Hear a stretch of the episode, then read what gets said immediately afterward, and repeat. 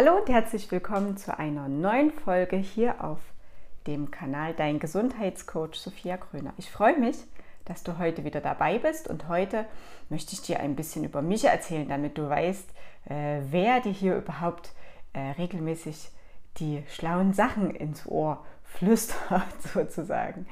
Also, wie du vielleicht schon mitbekommen hast, ich bin die Sophia und ich habe die Diagnose Multiple Sklerose im Jahr 2013 bekommen.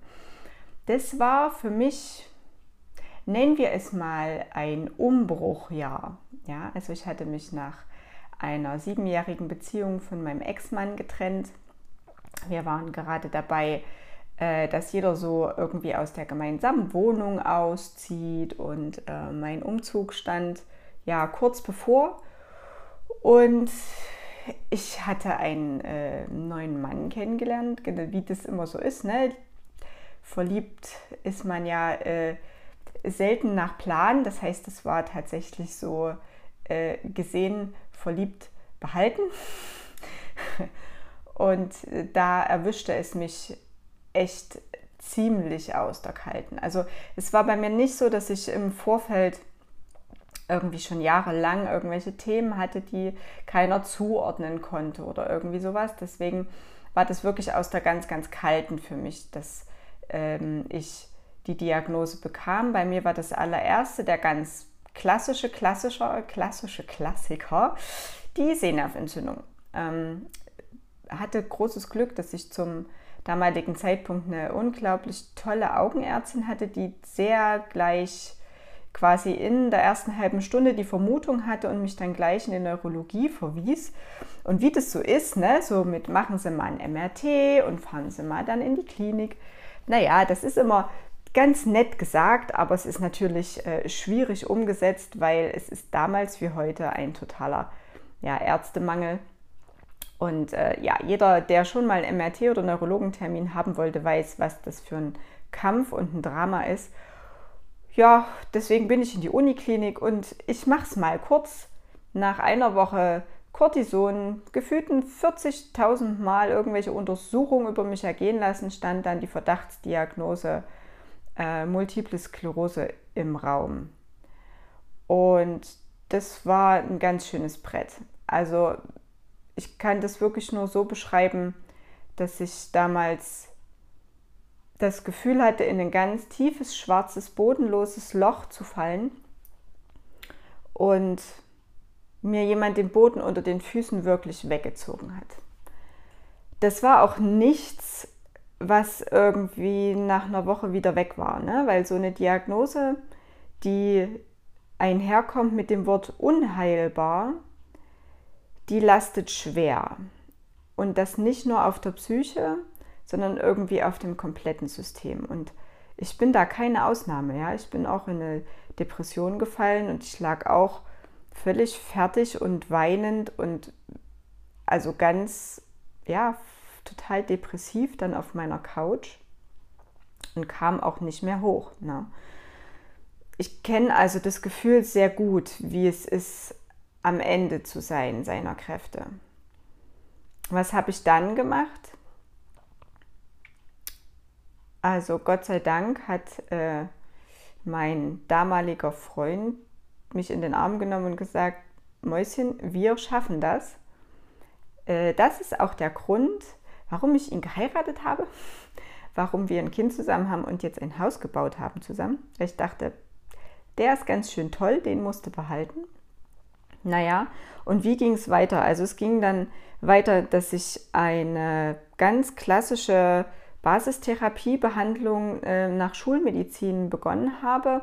Also ähm, ne, ich habe Rebif gespritzt und habe nach drei Monaten aber das nicht mehr gekonnt. Also ich war, und ich möchte das in aller Klarheit sagen, es geht hier um die Beschreibung meines Weges und es geht hier nicht darum, eine Bewertung abzugeben, äh, dass das jetzt das Nonplusultra für alle zu sein hat. Das ist es nämlich nicht sondern ich beschreibe hier nur meinen Weg und wie ich mich gefühlt habe und warum ich Entscheidungen getroffen habe und warum nicht andere. Und was anderes möchte ich hier auch gar nicht mitgeben, denn das ist immer wenn es um Gesundheitsthemen geht, ist es so ein individuelles Entscheidungsprozedere, was man machen muss, dass man hier weder richtig noch falsch von außen äh, beurteilen darf. Das ist jedenfalls meine Meinung.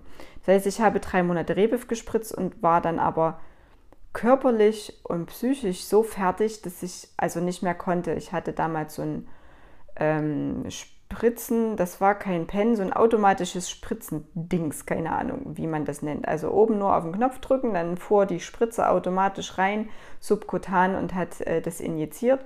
Und ich konnte das nicht mehr. Ich war, also mit jeder, jede Zelle meines Körpers hat geschrien, mach das bitte nicht mehr. Und ich saß dann wirklich heulend da nach drei Monaten und konnte mich äh, nicht mehr selber spritzen. Und ich wollte auch partout nicht, dass das jemand anderes für mich tut. Und ich für mich hatte das Gefühl, mich mit jeder Spritze zu vergiften. Und das war der Grund, warum ich für mich nach Alternativen gesucht habe. Und was habe ich gemacht? Jetzt könnt ihr euch vorstellen, 2013, 2014, da gab es zwar schon Internet, aber das war natürlich noch längst nicht so großartig, auch in der Vernetzung untereinander, mm, wie heute.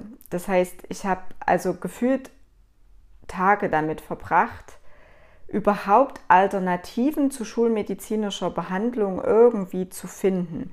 Das war sauschwer und ähm, nennt es Schicksal, nennt es Zufall, es ist egal, welches Wort man benutzt. Ich bin auf den Blog einer jungen Frau gestoßen in meinem Alter, die sechs Jahre auch mit, mit der Diagnose MS gelebt hat und die schrieb, dass sie durch eine radikale Ernährungsumstellung jetzt seit Jahren schub- und beschwerdefrei sei.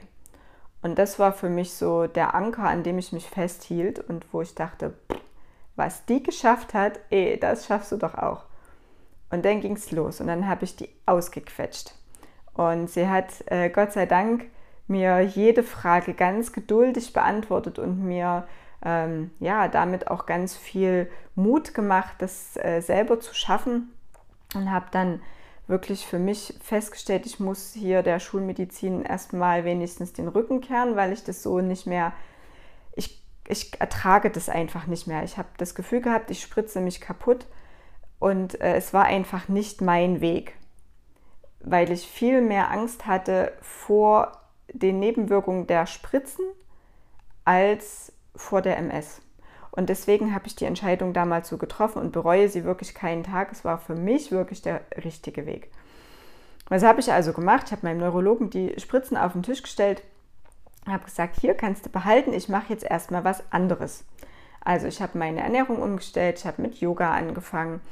Ich habe natürlich, und das ist halt wirklich das A und O, und rückblickend gesehen war das wirklich einer der wichtigsten Schritte, ähm, die ich begonnen habe. Nämlich habe ich angefangen, gegen meine negativen Gedankenspiralen im Kopf anzugehen. Ähm, das wird heute so neudeutsch, bliblablub in Denglisch immer so als Mindset-Arbeit äh, bezeichnet. Ich, bezei ich beschreibe das aber lieber als der Erlernung der positiven Gedankenkontrolle, weil ich finde, dass es das am ehesten trifft. Denn äh, nicht nur durch die Diagnose und durch dieses typische, naja, schulmedizinische, Sie haben jetzt eine unheilbare Krankheit ne, und diesem Ungewissen, was mit dieser Diagnose einfach einhergeht, kam auch bei mir, ich glaube, wie bei fast jedem, der mit dieser Diagnose lebt, ganz viele Ängste und Depressionen. Und dann durch das Rebüff, das verstärkt noch Depressionen, ähm, bin ich wirklich richtig tief abgerutscht. Und es ging so weit, dass ich mir habe Antidepressiva verschreiben lassen. Und ähm, weil ich dachte, ich bekomme meinen Alltag sonst auch nicht mehr eigenständig geregelt. Also ich war wirklich am Ende. Und nachdem ich dann ähm, Rebef abgesetzt habe, ist jetzt nicht so, dass ich dann äh, flockig wie ein einer von der Gummibärchenbande irgendwie über die Wiese gehopst bin, sondern es war dann eigentlich noch mal viel schlimmer, weil ich angefangen habe, ähm, die zwei Cortison-Stoßtherapien, die ich hatte, die drei Monate Rebif und ähm, die Schmerzmittel, die ich genommen habe, um überhaupt mit Rebif halbwegs über den Tag zu kommen, die musste ich ja wieder entgiften und die Entgiftung war übel. Also da habe ich auch echt sehr gelitten, aber ich wusste, dass das sein muss, damit es mir hinterher äh, perspektivisch einfach besser geht. Und ich habe das alles durchgehalten aus einem ganz, ganz wichtigen Grund.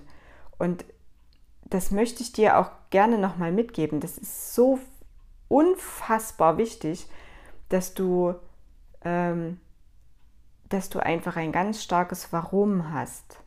Na? Und bei mir war es dieses Bild.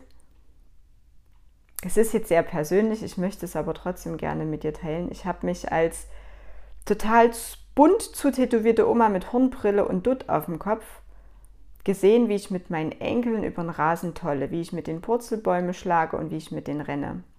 Und das war tatsächlich damals ein Bild, was mir ganz viel Kraft gegeben hat, denn, ach so, und das habe ich ja noch gar nicht gesagt, ich habe, nachdem ich abgesetzt, der Rebev abgesetzt habe, äh, einen zweiten Schub gehabt. Und der war für mich sehr einschneidend vom Erlebnis, denn ich hatte eine Spastik im Knie, ich hatte Ameisenlaufen im kompletten rechten Bein, Missempfindungsstörungen, ähm, wirklich vom Schambein bis zum kleinen Zeh runter.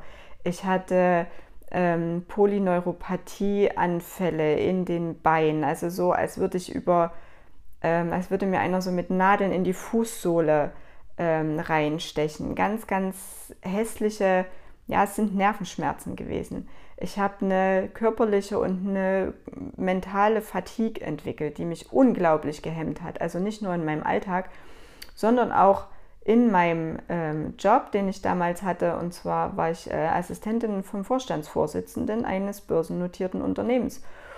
Und ich sag mal so, da ist es doof, wenn du ähm, eben dir nicht merken kannst, von hier bis zur Kaffeemaschine, A, wie viel Kaffee, welche Kaffeesorten und welche Termine dein Chef heute noch hat. Äußerst ungünstig. Ähm, und das war halt alles irgendwie mit dieser Depression zusammen zu viel. Und deswegen habe ich gesagt, ich muss, muss hier raus aus diesem Teufelskreislauf, zumal ja laut Studienlage tatsächlich äh, Rebev gerade auch nur eine maximal 20-prozentigere Verbesserung in Zukunft ähm, in Aussicht stellt, wenn man es sich spritzt, als wenn man es sich nicht spritzt. Und das war für mich nicht genug, um die, um die Leiden, die körperlichen zu ertragen, die ich hatte durch die Spritzen und die Auswirkungen ähm, der ganzen Medikamente, die ich ringsrum noch genommen habe.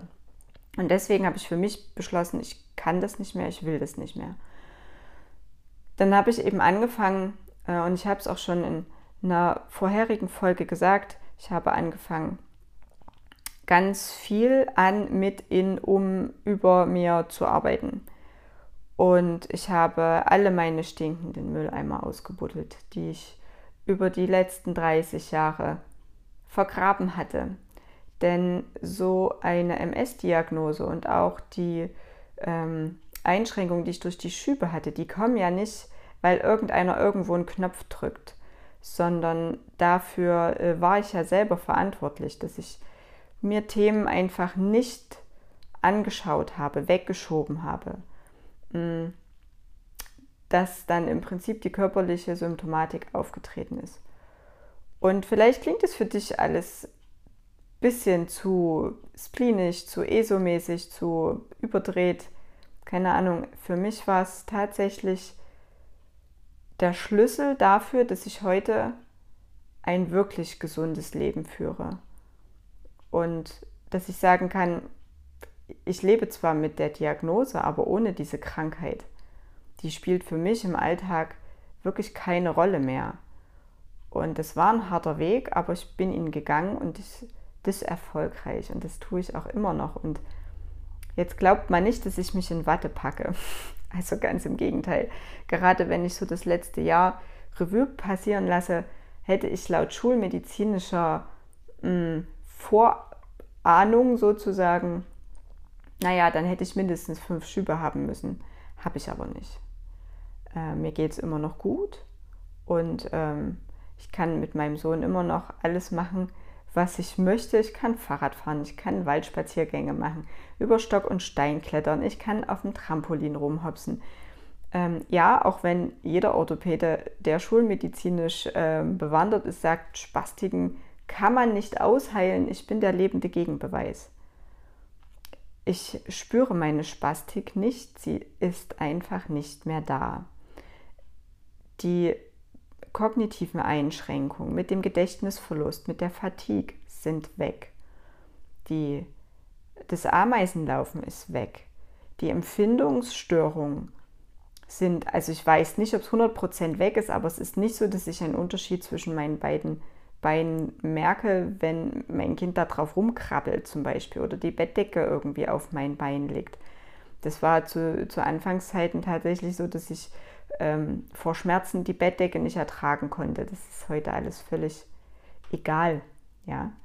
Und ich möchte dir, wenn du mir hier zuhörst, möchte ich dir gerne Mut machen, dass man auch aus der größten Scheiße raus kann. Ja? und dass man ganz viel für sich tun kann.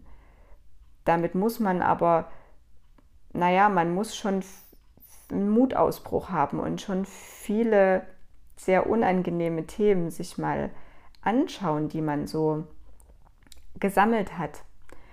Aber wir leben Gott sei Dank in einer Welt, wo eigentlich alles möglich ist. Und hier kommt es wirklich nur darauf an, dass du zur richtigen Zeit die richtigen Schritte einleitest und sie dann konsequent gehst. Und das ist so, na, auch so ein Geheimnis meines Erfolgs, glaube ich. Ich bin von Sternzeichen Witter und jeder, der einen Witter kennt, weiß, wo da eine Tür ist, geht der Witter auch gern mal durch die Wand.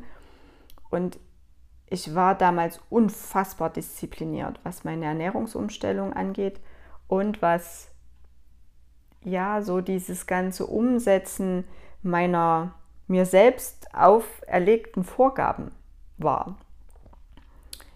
Aber es hat mich zum Erfolg geführt. Und heute kann ich wirklich sagen, ich bin unglaublich glücklich mit dem Leben, was ich jetzt führen darf. Und ähm, ich darf meine Berufung leben. Das ist unfassbar schön. Ich habe eine ganz tolle Familie, die mir den Rücken äh, stärkt und die für mich da ist. Ich lebe jetzt in einem unglaublich schönen Haus äh, mit einem fantastischen Blick auf unser Teletabiland. Und ähm, ja, mir geht es einfach richtig, richtig gut. Und ich bin nur eine von ganz vielen. Und ich habe sehr viel ausprobiert, was, naja, sagen wir mal, nicht so wirklich funktioniert hat. Und die Dinge, die funktioniert haben, die habe ich beibehalten und ich ähm, habe auch jetzt vor kurzem wieder was Neues kennengelernt, was äh, super spannend ist ähm, und was sehr schnell einen Heilungsprozess anstößt. Und ähm, ja, ich bin einfach sehr glücklich, dieses Leben führen zu dürfen. Und ich möchte dir gerne hier die Möglichkeit geben, immer mal ein bisschen reinzuschnuppern in auch so meinen Alltag und in die Themen, die mich so umtreiben und in die Themen, die ich ähm, sehr spannend finde und die mir geholfen haben. Und ich würde mich sehr freuen, wenn du auch das nächste Mal wieder einschaltest, wenn ich dir etwas äh, aus meinem bequemen Stuhl hier erzähle, äh, was mir geholfen hat, meinen Weg zurück in Richtung Gesundheit zu gehen. Und Jetzt wünsche ich dir noch einen wundervollen, entspannten Tag und freue mich, wenn du auch das nächste Mal hier wieder einschaltest. Bis dann, mach's gut und tschüss. Herzliche Grüße sendet dir deine Sophia.